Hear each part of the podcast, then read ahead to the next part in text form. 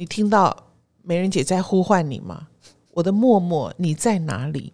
我们在找默默支持我们的人，默默认同我们理念的人，默默，请你站出来，去影响你身边的人。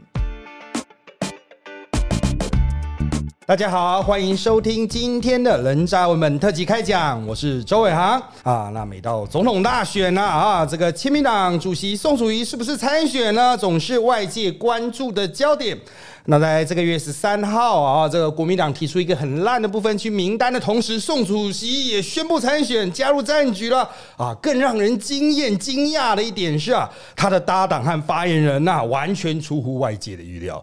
居然是我们的美人姐！我们今天人在我本特辑开讲第十四集，就来邀请宋楚瑜竞办发言人虞美人，美人姐，欢迎美人姐。Hello，Hello，周老师好，各位亲爱的听众朋友，大家好。哇，不得了啦！美人姐是我能够在这个啊、算真人界吗？算综艺界吗？啊、能够有一碗小小的饭捧着，美人姐还真的是贵人啊！一开始是非常非常照顾我的。不过大家当然知道，美人姐长期是关注政治，是但是应该很少人会想到说，哎、啊，怎么突然变成宋楚瑜的发言人？因为在过去我们的认知里面，可能美人姐在光谱上当然都是会认识了，可是应该不会被归类为亲民党那样子的属性对对对，这个就是大家很好奇的啦。那我们从其他的访问中也听到，宋主席原来是说，好像是余香和美人姐要去劝他。哎、说还是不要选，结果到最后反过来，嗯，呃，现在已经把当初那个当成是一个很过往的事情了。OK，因为我们被说服了，哎而且我们现在劝他你要认真选。呃 OK 哈，是是是因为台湾太需要你这样子的人了，而且这次你的机会非常非常的一个大。嗯，其实你也知道，我们嗯我跟于副总统，我们也不必不必为了生活来做这件事情。对，的确，对不对？好那为什么？呃，当然我必须讲，余香是因为是我的前老板，那我们有非常好的友情，他也是我人生啊、少数几个我没办法说 no 的人。OK，好。可是当我进入这个团队之后呢，我一开始还讲了想说像你们当兵一样，天哪，发言人要做几天才可以下班呢？啊开始算退伍日是是是，我我就还在想说，好啊，呃，十一月二十二号就是最后一天登记了嘛，对不对？那那天呢，我还我这个人喜欢翻黄历，我还看那天叫小雪，然后呢，从那天开始一直到。一月十一号刚好七七四十九天，嗯。我就把它当法会做，头七、二七、三七这样子，我就给它撑到七七四十九天，我的任务就结束，我就退伍了。哎。可是现在我告诉你，我真的是全心投入，是是是，原因是因为我已经把它当成是我的个人的人生的一个惊奇之旅。是是。我也认为这是台湾非常有机会的一次翻转之旅，嗯。因为我认识了一群非常非常优秀的人。哎、的确呢，这团队哦，真的是亮点超级多的。是，他其实是有非常好的一个团队，嗯。但是这些团队呢，因为他一直没有机会当总统，嗯，所以呢，这些团队就散在各自的领域，然后他集结号一吹呢，这些人又回来了，是所以我一开始是呃，因为我是要当发言人，所以我必须知道政见。是所以当我参与他们的政见论述的时候，其实我是被感动的。在台湾，为什么会选举的不会执政，会执政的永远选不赢？对对，就是因为选举变成一个专业技术了嘛。他们的一个跟劳工政策有关系的，像韩国一直讲说一例一休要休，呃，可是怎么休？他没有讲啊，我昨天跟他同台之后，我大概知道他的逻辑。他讲到最后就是把孩子送出国一年。台湾就会有国际观，台湾所有的问题都会迎刃而解。哦是是是是只要孩子只要出国留学一年就可以解决了，怎么样都会绕到这个事情来。是是是所以我相信他自己是没有蓝图的。嗯，是但但他可能认为他只要充分授权就好。嗯可是国家是掌舵者，你如果对方向是没有蓝图的话，没有概念的话，嗯对嗯其实这是很可怕的事情。嗯所以我进入这个团队之后呢，他们一直在帮我上课。那这个是我过去比较没有涉猎的一个部分的。确可能比较没所以。伟航，你知道我这个人，我这个人，你只要让我服气，我就全力以赴。是是是是，所以，当他们在这个政策的一个论述里面呢，我真的是非常感动。简单举一个例子，你看，我今天还特地带了政策。哦是好厚的一叠。虽然我这次没有机会讲政见，嗯所有人都跟我讲选举是选爽的，嗯，可是我一直认为还是要有点政策讨论的。不只是这样，因为对蓝绿恶斗二十年的结果是让人民不要思考。我每一年只要打恐吓牌就好了。昨天韩国瑜还是在讲中华民国会灭亡，我觉得他昨天讲的根本就是会亡党。然后另外一个就是台湾主权会被侵害。嗯，我们每一次到了四年就要固定恐惧一次。然后呢？哎，选完之后，哎呦忘了，选他就不会恐惧。可是呢，四年后又要恐惧一次。那我四年前选你干嘛？对，对不对？对。所以我举个例子，保障劳工权益，我们希望维持一例一休的精神，但是调整为异业异法，因为我们需要一个兼具弹性跟保障的劳动法，重新找回和谐的劳资关系，这才是我们今天在一例一休这件事情非常重要的。那你觉得我这只是一个论述吗？嗯。没有哎，可是周老师在今年的选举，我完全没有机会讲。今天这个广播是我第一次可以，终于可以好好的讲整个团队的论述。今天早上的新闻还是韩国瑜叫人家揭民调的时候讲蔡英文，都没有任何政见论述了。我们讲劳工权益，本党的政策论述是从。法国大文豪雨果的作品《悲惨世界》开始讲起，对对对，《悲惨世界》里面就刻画了十九世纪欧洲劳工的处境，对，粗暴的管理方式，剥削的薪资水平，那时候的欧洲劳工的工作场所宛如悲惨世界。对，好了，这就是宋楚瑜最困难，他从悲惨世界开始讲起，谁要听？但是这个前言重不重要？非常重要，对，因为。在英国，当时有一位怀抱人文情怀跟理想主义的资本家叫欧文。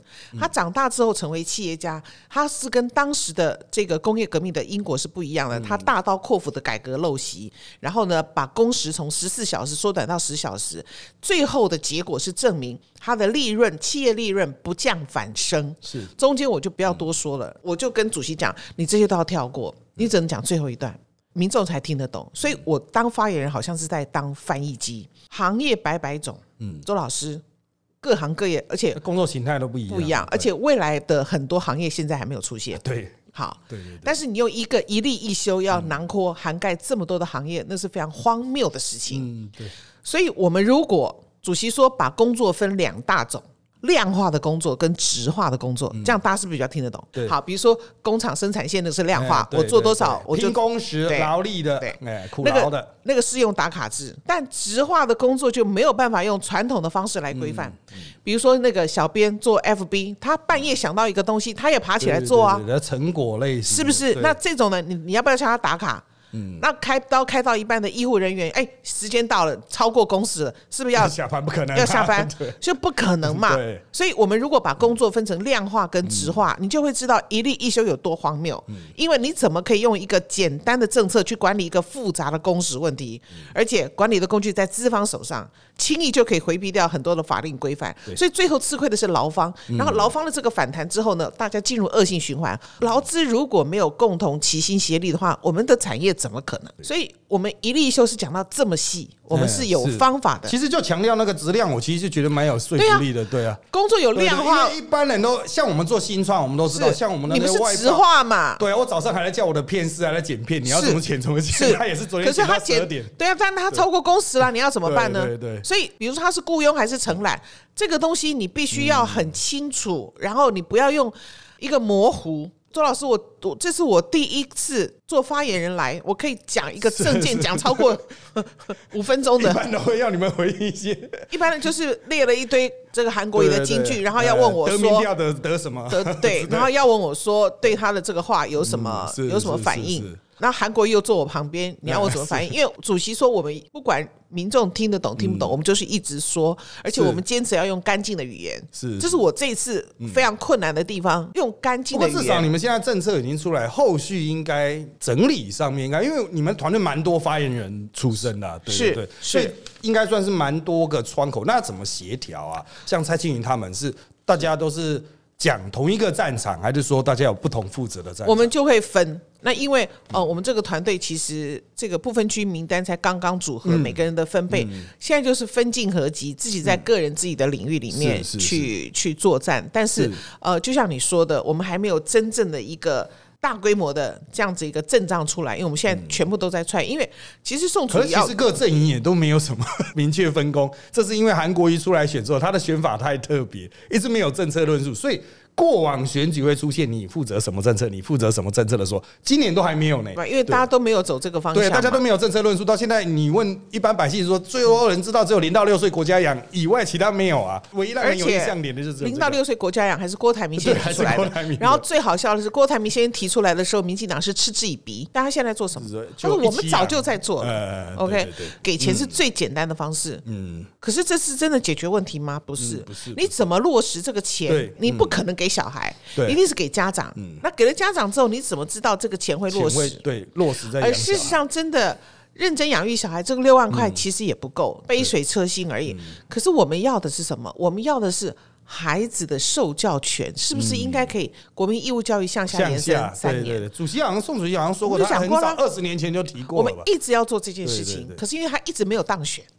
如果他当初就当选，我们现在国民义务教育已经从小班开始了。周老师，你知道这件事情对台湾未来的发展有多重要？对第一个对，孩子越早学习，他的学习能力越好。是是，多少偏乡的孩子是耽误到上小学一年级，他才正式进入学校？对，隔代教养的孩子是没有办法的。对所以从小班开始，小班、中班、大班，你四岁的时候，我们就知道孩子在哪里。是所以儿虐或者是啊、小孩这个被不公平待遇的，我们会知道、嗯多少孩子是进入小学才有营养午餐可以吃，他在家里是没有吃。是，是的对对对，这是很少都市人知道的。对，因为都市的人会觉得说：“哎呀，我们才不会去读公立的。”可是你知道多少地方是抽不到公立的？对，就像我们现在的小学，有公立小学，有私立小学，幼稚园也是一样啊。是是，为什么会提出这个事情？因为现在少子化，去年的出生人口只有十八万多。对，那么以现在来讲，我的小孩是龙年出生的，他们已经十九岁了。嗯，那一年的龙年呢是三十万多。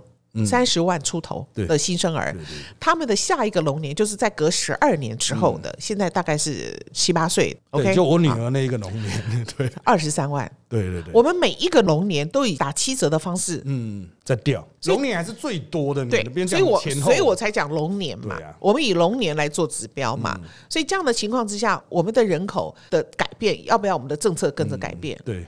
那再讲这个呢，主席每次上课就讲五个小时，他他因为他有过往执政经验，他会从他的经验讲他的理念，然后再讲怎么去落实。他讲起来就很长一段。但是对表示这个人是一直在思考国家要怎么走。对对对，而且这个七十七岁的欧吉桑，嗯每天在跟我们讲的是全球化跟全球暖化，你不觉得很感动吗？对他其实还蛮跟得上，他他非常跟得上我他还问我说：“你做什么业界？”我说：“我做线上授课，对什么什么。”然后说：“啊，你这个业界特性怎么样？”他会讲到一些其实啊，可以也是一样从过往经验延伸过来的东西。就是其实七很多人觉得啊，七十几岁人可能就是真的只懂过去不懂现在。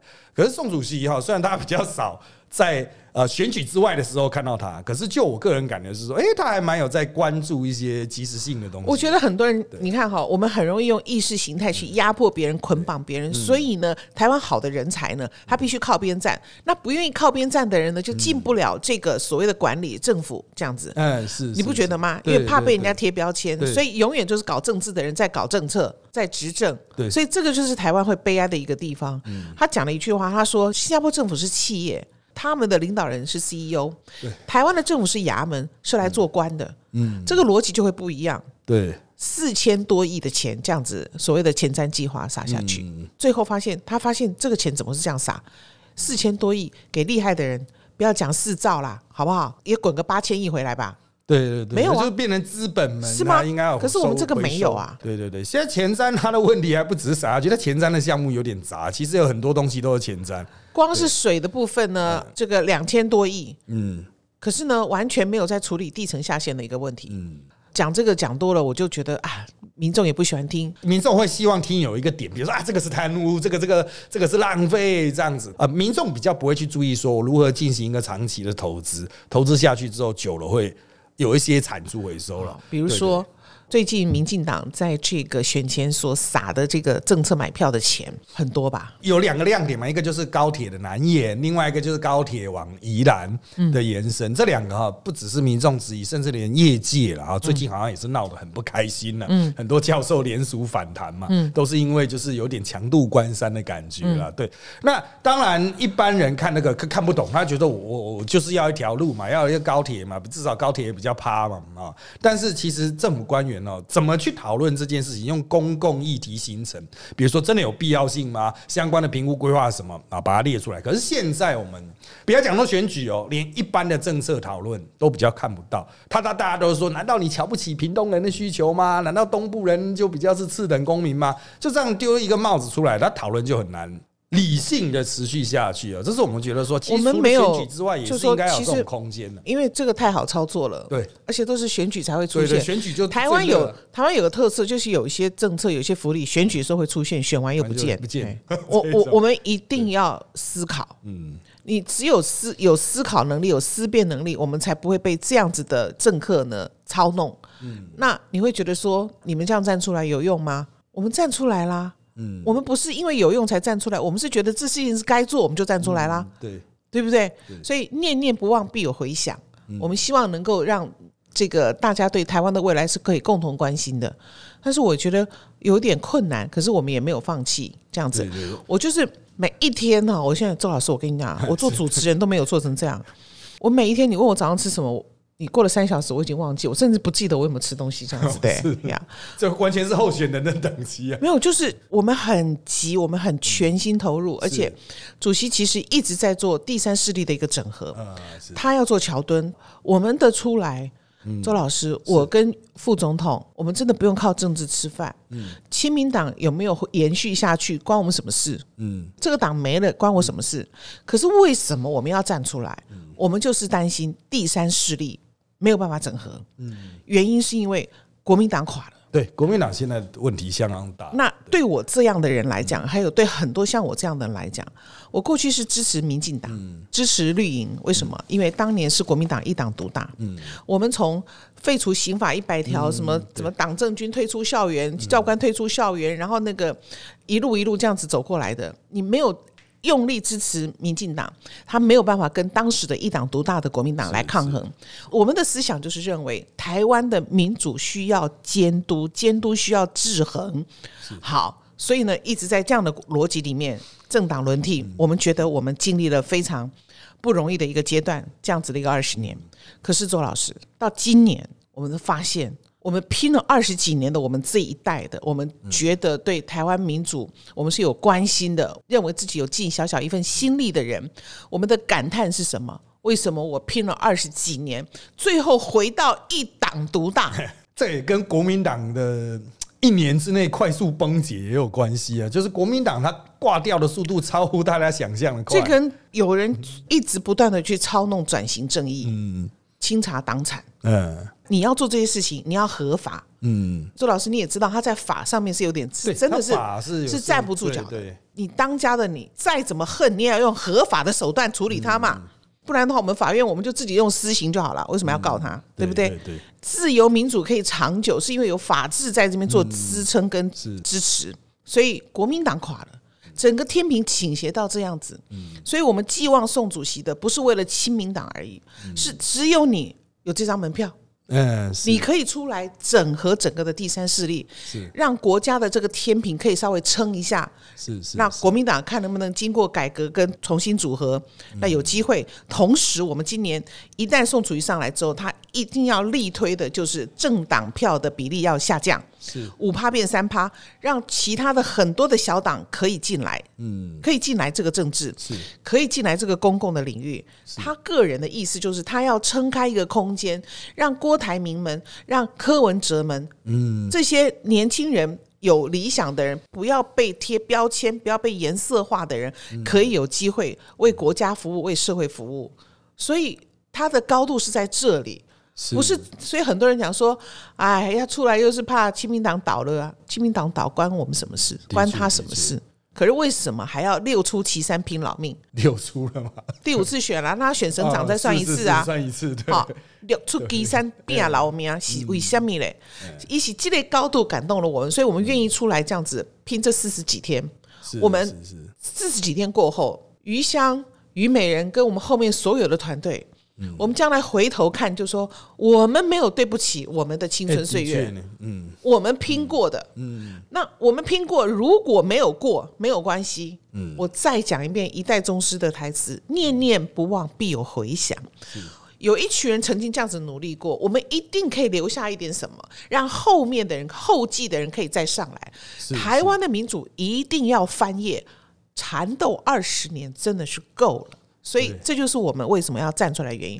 我们知道我们在跟时间赛跑，所以我们最近要做一个口罩，叫啊，口罩口罩戴着，一款叫苦不堪言。苦不堪哦，因为莫忘世上苦人多已经是专利了嘛，哈，对对啊。第二个叫默默，我们在找默默，收音机旁的，或者你不管你用手机、耳机听，随便你听到美人姐在呼唤你吗？我的默默，你在哪里？我们在找默默支持我们的人，默默认同我们理念的人。默默，请你站出来，去影响你身边的人，让第三势力在这次可以整合，让台湾的政坛不要变成一党独大，凡是大的，凡是权力必定腐败，没有监督跟制衡。所以各位默默，你听到美人姐在呼唤你吗？求你出来，去影响你身边的人。如果你也不喜欢亲民党，你去投民众党、时代力量、绿党、素党，随便。是是是，OK，小党，对我们尽量支持，因为也许你认为你的支持他过不了五趴，可是你的支持就会给他们信心，对给他们力量，每一票都是每一票都值得。对然后我非常反对投废票。嗯，我们跟香港的距离不是一趟飞机一个多小时的距离，我们跟香港最大的距离是我们有这张选票，他们没有。嗯，我们有这张可以选总统的选票，他没有。对，你怎么可以这样子的不在乎你这张选票？再一次呼吁，默默，你听到姐姐在喊你吗？默默，是是是。那当然啊，我们刚才讲到第三势力啊，等一下他会不会以为我们？他光听到这段会不会以为我们是另外一种节目？我们把它剪成前面的 opening。好，那刚才讲到第三势力整合哈，那其实这一次有蛮多人呢、对亲民党有两种这个获票的方向。第一种就是国民党里面传统非常稳固的支持者，他对于现在的国民党非常失望，对韩国瑜非常失望，对国民党的部分去失望。这个失望是逐渐叠加的。那宋楚瑜刚好出来哦，他也许可以承接的这些人的失望转成了期望啊、这是第一个。所以或似乎不只是整合第三势力，连一些现在自认自己是蓝的，可是国民党或韩国瑜或吴敦义的国民党，他投不下去的这一块，也许亲民党可以争取。那另外一块是刚才讲到第三势力整合，第三势力整合，当然宋主席态度是非常开放的，这我们都看得到啊。那郭董也是，其实也是蛮开放的哈。但是感觉起来，就柯文哲似乎他觉得好像亲民党的串起是对他的威胁啊，他就不断的用一些话语在放话刺激啊，像最近的啊，像美妍姐刚才讲到的废票运动啊，其实也是伟汉先抛出这个球了，就是他知道说啊，可能真的柯文哲就打算主打这一个建构自己一个明确位在中间的态势，想办法把自己的选票区隔出来。他有说我下令柯粉呢不要投蔡英文等等的哈，像。这类型强势做法，当然我们现在解读是，他可能就是为了民众党的生存，为了自己这个有一个发言管道的生存，因为他其实也拿不出什么其他的方式来保持自己的声量。好，那面对哈战况这么诡谲，一方面你要还要去整合第三势力，另外一方面又要企图去把国民党的人啊，特别是我们讲的知识蓝、经济蓝。啊、这可能比较会对韩国瑜失望的拉回来。当然，你要说两千年的宋楚瑜可能有有在经营这一块，可是毕竟也是二十年前了哈，所以现在哈，而且时间非常的短啊，有没有一个明确的方向？就是说我打算。主动释出什么样的讯息？比如说啊，我阻隔，啊，大联合政府，或者我要怎么去想办法把大家框进来，做这种痛哭的角色？那现在亲民党或宋主席这边有没有特别的想法呢？其实我那天不应该透露说他在阻隔哈，可是我太兴奋了，因为我觉得那个 我的兴奋是在于说你玩真的，嗯，我原来你是客气，结果你真的在做这件事情，是是，祖格表示他的权利全部要放出去，所以他是真正在为台湾着想的，所以我们团队非常的兴奋。那么目前来讲，他还在整合各方的一个势力，所以你以为他没有公开行程，但他私底下行程是非常非常满的。是是，他要不断的去说服，不断去沟通，而且每个人都会觉得会有两种想法。今天如果我是宋楚瑜，你是我邀请来的，你一定会想：阿里干没屌？嗯阿丽娜没屌，我的证明外魅力敢他安那年，嗯有没有可能？嗯，也是有，他会有一些自保的保险的想法，对对，所以你刚刚讲说我要吸引这个人的票，那个人的票，我们知道很多人手上都有票，嗯，我也不知道他会不会投我们，是但我们在找跟我们有共感的人，只能不断的告诉我们的想法、我们的理念。然后让跟我们有共感的人，他就会过来。嗯，而且我们不喜欢，我觉得我们拼了二十五年的这个台湾走向民主自由这么多年以来，我们还在呼吁投废票，我觉得那是一个，然后含泪投票投废票，这都是我觉得是民主的一个退让的一种自虐行为。嗯，另外一个。我们是民主自由，可是我们经常会被一种威权，我们内心里面还是被一种威权所统治，所以才会有人讲：我下令我的谁不准投谁，或者我下令谁投谁。自由民主的时代，谁可以讲这种我下令？这本身这个句子就非常的威权，对对，这是我们一定要避免的。如果你一不自觉，你就会进入这样子的一个。思考跟逻辑是，所以所有的政治人物都要谨慎用他的言辞。那我个人哈，我们从这个，比如像我们时代力量的角度是说，啊，我们可能会列几条，因为比较小党嘛，啊，以下这几个证件。呃，我们有五大政纲啊，五五个法案都支持的，那我们的党公职可以去站台啊，就就比较不会有问题。我们也是，我们也是一直这样讲啊，说对，只要你认同亲民党的十大政见，对对不对？我那天还打给黄国昌，我还问他一个案子的事情，我说，哎，你的看法是怎么样？是是是，因为。我觉得大家如果是一样的看法，就应该合作。一样的看法，议题当然是一定都可以合作。你你知道，你知道我上一次为了支持时代力量，是我站台，我募，我捐款，我你可能不知道，我捐到监察院罚我钱，我是超超过标准。对，然后我还打给黄国昌，他说：“姐，不好意思，那这个什么？”我说：“我处理了啦，因为你处理的话，你还要去说明做报告，是是，回头人家误会你，是是，因为你们刚上一届你们刚出来选，有很多选举的那个对对那个流程账务不是很熟。”嘛，对对啊，那你看，我上次支持时代力量，我也被骂惨了，因为有很多绿的对你们是很很很不满的。OK，我这次支持这个宋楚瑜，我也被另外的人骂惨了。为什么在台湾，我觉得好的人、好的政策，我要支持，我就要先自己就是 censor 一下，哎呦，自我审查那样，我可不可以？我拼自由民主是拼这种恐惧吗？全民什么什么减，对不对？这怎么会对呢？对对对，周老师，你下次也许。下次也许别党提的不错的政见，你虽然是时代力量的人，难道你就不能认同吗？对对，你可以吧？对，可以啦。我们就是在五大政纲之外，我们还是原则上还是保持开放，因为毕竟小党能够喊牌的空间不大。可是大党就会有一个压迫，像刚才讲到的，就是宋主席在尝试整合一些人进来的时候，这些人会不会担心说啊，我现在是个国民党籍、民进党籍，我如果曝光变成影子内阁的一部分啊，我被惩处被什么？这就是今年最厉害的一个地方，我们没有要做影子内阁，我就是把我的团队摊开来给你看，我直接是我的阵阵仗就是这样。是我甚至于呼吁以后六都的选举哦，市长跟副市长要配一配出来选，因为市长有时候会不见呐。哦，对，没有了。这个不是有时候，这个是非常特殊的例子。哦，因为我们才知道副市长是谁啊？你有 你有几配出来，我人才讲后来今天来不走，今天各也赛，安内对不？是是是。同样的啊，因为宋楚瑜他非常希望能够从大总统制跨度到内阁制，但这要修宪，这个路也不容易，所以他希望各个小党能够上来。你想想看，他的很多的政见都不是他亲民党今年用得到的。嗯，降低政党票比例，他是用得到。民法下修十八岁是可以投他吗？然后呢，这个诶台商海外聚落，他也不是台商，嗯，他唯一可以用到自主安乐死，对不对？好，可是很多人讲说支持自主安乐死的，他认为这件事情，亲民党提出自主安乐死，就是说他认为政见要提一些进步的想法，是是。那么自主安乐死不是叫你现在就决定，是。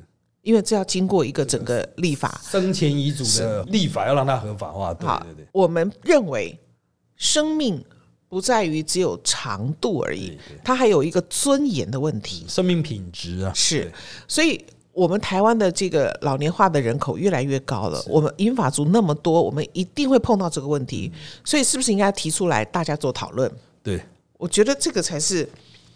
啊，你看啊，我们的证件呢，真的是 你们还有证件小本本？有啦，因为 因为现在党员现在白皮书都生不出来。因为台湾六十五岁以上的老年人口已经占了总人口数的百分之十四，而且逐渐向上攀升。对，所以逐渐从高龄社会迈入超高龄的一个社会，所以怎么可能可以不去讨论这个事情，不去谈这个事情呢？对，大家只想到长照。哦，比较想想想考量到自主安乐死的这一种有关那个生命，你只要谈自主安乐死，就会有一些反对压力。对，不过民调我记得支持自主安乐死的比例是非常非常高，你去问医护人员，OK，好，因为它其实是两面刃，因为自古以来生命本身就没有答案，嗯，我们只能告诉你说，自主安乐死的意义在于生命的尊严，有时候可能比生命更重要。是所以我们提出自主安乐死，不是要大家马上做决定，而是告诉你有些问题我们是无法回避、没有办法逃的，是是是，不是把小年轻人送出国一年就可以解决的。那送出国一年很多多问题，题其实目前是没有答案。嗯可是作为一个政党，我们必须帮人民追问，然后让我们可以冷静的、正面的面对这个议题。搞不好比立法更重要，因为这个东西没有共识，没有一个这样子一个思考的话，那个法是立不出来的。是所以，我们十大政见里面，我们不有可立即执行，有一些观念要先提出来的。那我觉得这个是非常好的东西。可是，谢谢你，你你今天这场访问，有可能是我的短暂的发言人人生当中唯一一场可以畅谈政见 对对跟对。其实我觉得还像这种自主安乐也蛮有亮点的，它可以作为某种，比如说每每一周丢个议题出来，让大家反思一下。我觉得可以突破现有，大家都在打混水我我上了那么多节目，想要丢一题，是谁要让我讲啊？对大家考量的还是自装之类的。那因为你的你的听众比较愿意思考的，呃，对对，我在你们的受众通常是二十五岁到四十五岁之间，所以我在你的平台讲这个，我觉得那种共感就很强，而且本身来讲，时代力量也是经常提出一些比较进步的，嗯我们比较愿意思考一些进步立法，当然最后面会不会成型哦？毕竟小党是真的还是要去说服大党。我访问过很多立法委员，坦白讲，可是我没有那么嗯去理解他们是怎么立法的。嗯当我进入发言人这个职位的时候，那我才知道中华民国的立法精神。你要讲到烧香，是防弊大于心力。哎，对，主要是为了避险而存在，协助厂商规避他的企业的一些呃营运上的风险，这种状况比较多了，比较少心心力的部分真的是比较少。没有能力吗？基本上跟他的整个的，包括从选举机制以来啊，你要维持大党，你就比较多的票数，比较多的票数，他们就会追求保险。然后呢，还在骗，这个一定爱好民进洞的国会过半，拜托诶，东吹西头一届阿扁讲，伊做总统国会无过半，所以伊无法度做代志。第二届阮国会都会过半，做得更差啊。那马英九也是一样啊，朝小野大，没办法做事。第二次也给他完全执政，你敢完全负责？嗯，你敢无？国会要靠监督，拜托。你们如果不喜欢亲民党，你就投时代力量，你就投民众党，是投绿党，各个你喜欢的这个小党，你认同的都可以。不要认为你这一票没有力量，每一票都有价对，值。每一票都有价值。它对任何从政者，然后关心政治的人来说，它其实都是一种鼓励啦。只是我们真正投入选举这个圈圈之后，哎，我们才会比较有体会。你站在外面就觉得我这一票渺小啊，让我今天。要投不投？像这次选举，大家都讲啊，如果总统拉得很开，嗯，那蔡英文如果都是哇，他的声势都是这么高的话，可能会造成整体投票率可能会比上一次的六十六趴还要来的低啦。所以大家来讲说啊，那最后面呢？还有什么可能打亮点呢、韩国瑜自己说会五颗核弹呢、报到现在大家也不知道到底是哪一颗了，就是满地都是核弹。我们我们讲一个比较选举粗鲁的话，OK。你这一票就是你也在证明讲，恁爸甲这有钱人、有官款势人，就是即届我跟你同款，因为你这票跟我这票平当，嗯，你开始使放弃，你有一张票啊，有一届会使改那呢哎画下一个时阵，你给他放弃，嗯，年轻人也是，这个票你给他放弃啊，你在支持香港反送中，你在支持什么？对对，啊你讲对吧人家是要真普选呢、啊，是啊诉诉求是什么啊，你这张票你来放弃，你你自己不觉得自己很奇怪吗？我们讲点讲点，实实际上的操作是不是有这么多废票？我们是很蛮存疑的。光是操作这个就很可恶。千千里迢迢去投的人，他他特别去盖一个废票，这是非常特别。没有他这个不对的地方，他只用一个连结，嗯，我投这一票就会送给对方三十块，可以用这个方方方向去做某种政治动员，但它的前提是在于，就是对于政治的厌恶大于政治的关怀的时候。那你有没有想过，你投对票，对国家未来好，多赚的不止这三十块？对，我们都在节流，没有在做开源的一个计划。比如说新加坡政府，嗯，因为全球暖化，这也是主席讲的，因为他跟新加坡政府也很好，从李李李光耀时代这样子，我上他开那个 APEC 吧，对都有熟啊。他真的是世界地理也很强。对，他说因为全球暖化，所以所以好像北极那边有一个航道开了。啊，对对，西北航道，对，西北航道可以走了，可以走了。所以这样子，这个航道一开之后呢，马六甲就受到影响。对，那如果新加坡政府跟台湾的民进党政府一样呢，就一定受到影响的时候，才来讲说怎么扩大内需啊，什么八年八千亿前瞻计划没有？新加坡。因为有全球暖化、全球化的一个战略思维，所以在那个航道知道要开始会影响马六甲海峡的时候，他就直接用国家的基金投资那个航道，所以用主权基金去投资了，所以那个航道赚钱，新加坡也赚钱。对。所以虽然马六甲损失，可是我在那边补回来了。对，OK。所以我们有一条证件是支援海外聚落，嗯，台商的海外聚落。因为主席告诉我们一个数字，说日本为什么这样子的二十年消失了二十年，日本没有垮，因为日本全部到海外去，他们的整个的法令支持，所以在泰国、在印度有有他的聚落。对，然后你知道吗，周老师？是日本的这些海外聚落的产值。竟然已经是国内日本国内产值的一点五倍，我真的觉得你。总统票要支持宋楚瑜，这些都不是我可以掰出来的，是他给我们上课，他只是上课乐乐等，嗯啊，我就是他的翻译机。还有他乐乐等的部分，其实有一些是引言的部分比较长，是，对对对。那人家人家问他 A I T 发那个影片，哈，就是共谍案这个影片，你有什么看法？是，他就要从 A I T 是什么意思开始讲起。他是华府跟我们的什么？你都几肩膀补狼的话，那个公桃井，给够，他的时间到了，他最后要讲的重点就没有讲到了。是是是，可不可惜？那就需要透过发言人来把它补回来。像上上次我跟他促膝谈了十分钟，我就觉得我真的，一秒回到九十九零年代，一九九零年代那一种哇，一个政府官员出来，带着非常多精明干练的幕僚，开始跟你说这个怎么做，这个怎么做，这个要接谁，那个接洽谁的那种 feel 就回来啊。我们现场其他来宾讨论就想说，哎。啊，为什么这个 feel 会突然变得这么感人？以前不是很正常吗？那我们结论就是，那是因为现在的政治被搞到太不正常了。一个政治人物出来什么都不知道，嗯，然后都讲一些莫名其妙的话，大家都在研究他莫名其妙的话。我我讲说韩国瑜，因为昨天在他旁边不好意思讲，我们就说要讲干净的语言，结果就自我捆绑了。是，那我现在可以讲的说，韩国瑜讲的很多都跟屁有关的话，嗯，痔疮嘛，屁股几根毛，下半身部位啊，然后什么用屁眼看你嘛。好，西瓜皮擦屁股，对 对，都讲很多跟屁有关的话。对，只要问证件，就是他还跟我讲，明天明天就会公布。今天公布了吗？今天没有，今天只有叫大家明天要讲蔡英文。可他昨天明明跟我讲说，他今天会公布总共二十二项，对，今天也没有。所以 tomorrow tomorrow，嗯，tomorrow is another day。这个在 tomorrow 下去，这次选举就要结束了。好了，当然了，我们现在哈就比较呃制高点的角度。对啊，我问一下音控，我刚刚这样讲那么多，我有说服你吗？现场有吗？还可以，还可以啊，对对对，好不好？好，对啊，所以你这马票你随便投啦，哈。那你票，那总统票你知道投谁啊？OK OK，现场拉票，这个非常罕见。我们你你是我的节目做了，等一下，你是我的默默吗？你是默默吗？可以，我也给你口罩。我要找默默。口罩没有超过三十块哦，现在肥皂十五块都被人讲话了。没有关系，哎，想要拿默默的，跟我们联络一下。全新商品。那当然了，我们现在从比较高的制高点看呢，就是这次的选举，一直有人想要把它拉回正常选举，比如说小党。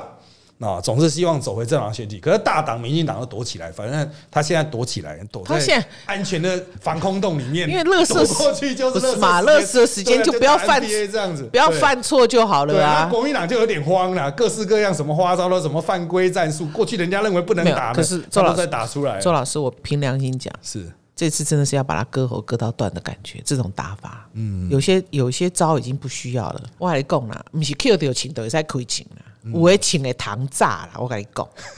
其实这也不是什么历史公园，其实政治这样搞下来哈，大家焦点都有点跑掉。今天我只要抢媒体，然后我占满今天的版面。像我们现在发现韩国有一些行程，他他整天就是一个行程跑出来丢一句金句就消失了，消失两天。这样子的选法在过去是非常罕见的啊。那当然了，我们还是期待啊，在选举最后面的时刻，总是要回到辩论的战场上。那等等到三个主要的总统候选人都站上必要的那个政治发表会或者是辩论会的台上的时候，其实我们过去会觉得说，如果只有韩国瑜和蔡英文的话，或许还没有那么多亮点啊。一个蔡英文比较偏向读稿，韩国瑜就是京剧型。那如果把一个宋楚瑜放下去，也许真的能够带进去某些不同的化学变化，让大家看到不同的选举的格局。那最后面，我们就请美人姐来谈一下，那你们在接下来的选举过程中，会是走什么样的一个方向？比如说，你们会企图发动辩论？啊，引发这个彼此的政策讨论，想办法透过这个方式把另两边的对手在某种程度上啊，不管是民调压下去了，或是在保持声量上控制住，还是有什么其他的战略，目前还看不出来。怎么可以告诉你？那有其他战略不能讲？当然啊，有这个还藏有什么神秘的核弹吗？当然是是是是是。好，那个我们今天就到这边，就请大家期待亲民党带到底带了什么蛋啊出来，让大家惊艳一下啦哈。那我们最后面一样邀请大家，如果喜欢我们节目的话，记得在各大收听平台，如我们的三岸 APP，还有 Apple Podcast，还有 Spotify 订阅我们。那如果有任何对节目的建议或想法，也欢迎到三岸的脸书专业留言哦。那我们就下再见喽，拜拜，拜拜，默默你在哪里？